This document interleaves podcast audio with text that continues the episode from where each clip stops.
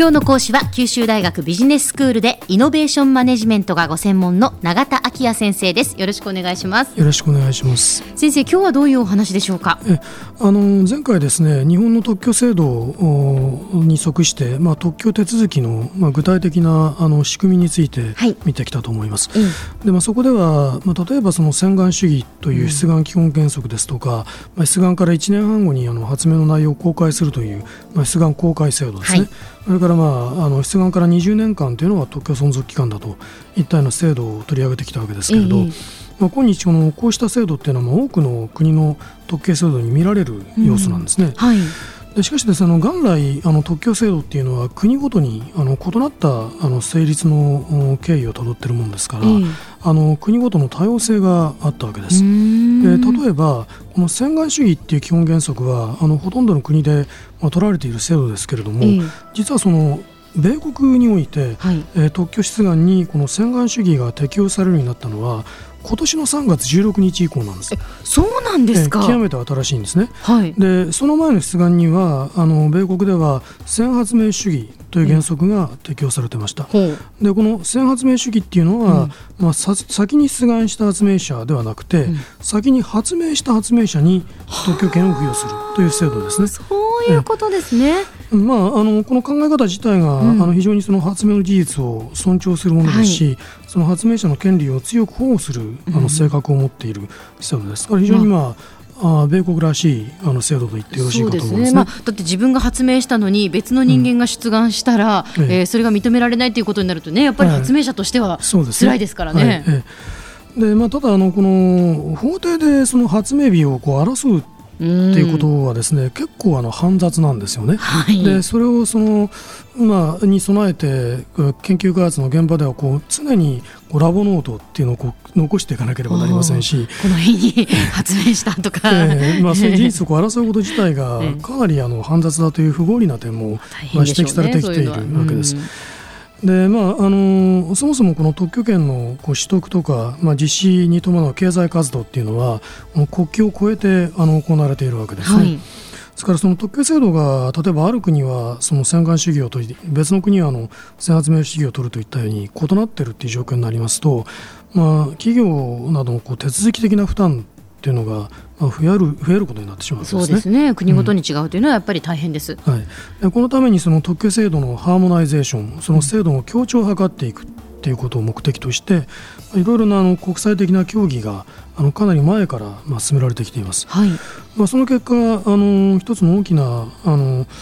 えー、出来事としてですねあのまずあのパリ条約というあの国際条約が、うん、1883年にあの締結されています。はい、で日本は1899年明治32年ですけれど、まあ、この条約に加盟しているわけですね。うん、でこのパリ条約っていうのは、まああのー、3つの原則というのを打ち出しているんですね。はい、まあ、その第一は内外人平等の原則と呼ばれるものでして、うん、まあ、あの内外人というのは国内の人外国の人、はい、まあ、それを平等に扱うという原則です、まあ、あの条約に加盟している国の国民はあの他の条約国においても平等に特許を取得できる、うん、まあ、そういう原則ですね。はいそれから第2にですねあの特許独立の原則というのがありまして、うん、まあ、これはもうその同一の発明が複数の条約国において特許権を取得しているという場合、うん、まあ、その権利というのはこう互いに独立しているものであると、うん、そういう考え方なんですね。はい。ええであの3番目に優先権と呼ばれる原則があるわけですけれども、うん、まあ、これはですねある条約国に出願した発明の優先権が、うん、えー、他の、まあ、重役国でも成立するという原則を意味しているわけです。例えば、まあ、ある発明者がまず A 国にその特許出願をして、うん、まあ、その後1年以内にその同一の内容で B 国に、えー、特許出願をしたと、はい、こういう場合にその間にですね第三者が何らかの事情でその発明の内容を知り得て、うん、B 国に先に特許出願してしまうといったようなことがあったとしてもそのことによって最初の発明者は不利益を被らない、うん、つまり B 国でも優先的に権利が付与されるという、うん、そういう考え方です、ね、なるほどなるほど、うんまあ、このようなことがこのパリ条約ではあの原則として打ち出されたわけです。はい、でその後、まあ大きなあ出来事としてはですね第二次世界大戦後になりますけれども、えー、特許制度のハーモナイゼーションをめぐる、まあ、いろいろな展開があなされることになってきます。はい、あの1978年にはあの特許協力協力条約ですね、うん、PCT パテントコーポレーショントリティと言いますけれども、えー、これがあの発行しています。うん、で、えー、この条約によってですねあの締約国の国民あるいはまあ居住者はあ特許出願を行う際に希望する複数の締約国に同時に出願できるようになりました。で、えー、国際出願というわけですけれども、まあ、この手続きが可能になったことによって、えー、出願手続きそのものが大幅に簡素化されることになったわけです。それからあの1995年ですけれども、はい、あのこの年トリップス協定というのが発行しています。でこのこのトリップス協定というのは、うん、ガットというのはあのいわゆる関税と貿易に関する一般協定というのがあったわけですけれど、はいはい、まあ、その中であの交渉されてきた、まあ、その知的財産権に関する協定でありまして、あの95年に WTO、まあ、世界貿易機関がまあ発足いたしましたけれど、はい、まあ、その際にその設立協定の不義書として発行したものです。でまあ、その主なあの目的というのは、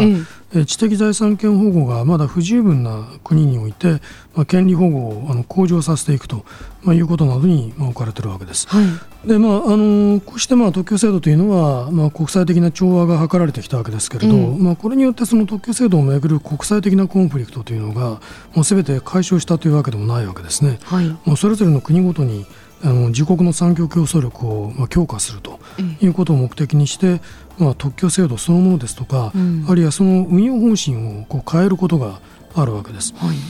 でそういうことがあの新たな特許紛争の背景になってくるわけですね。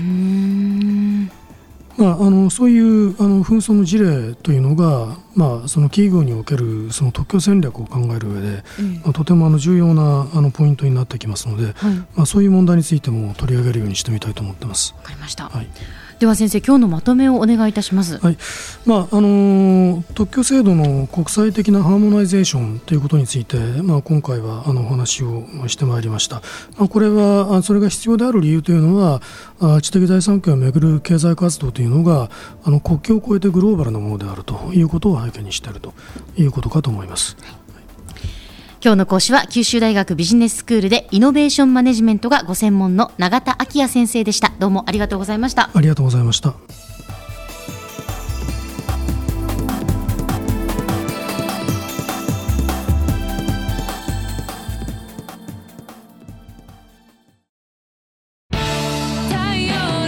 ビビックは九州で生まれ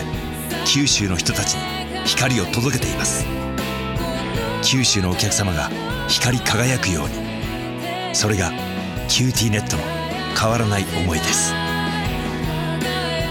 キラキラつながる「キューティーネット」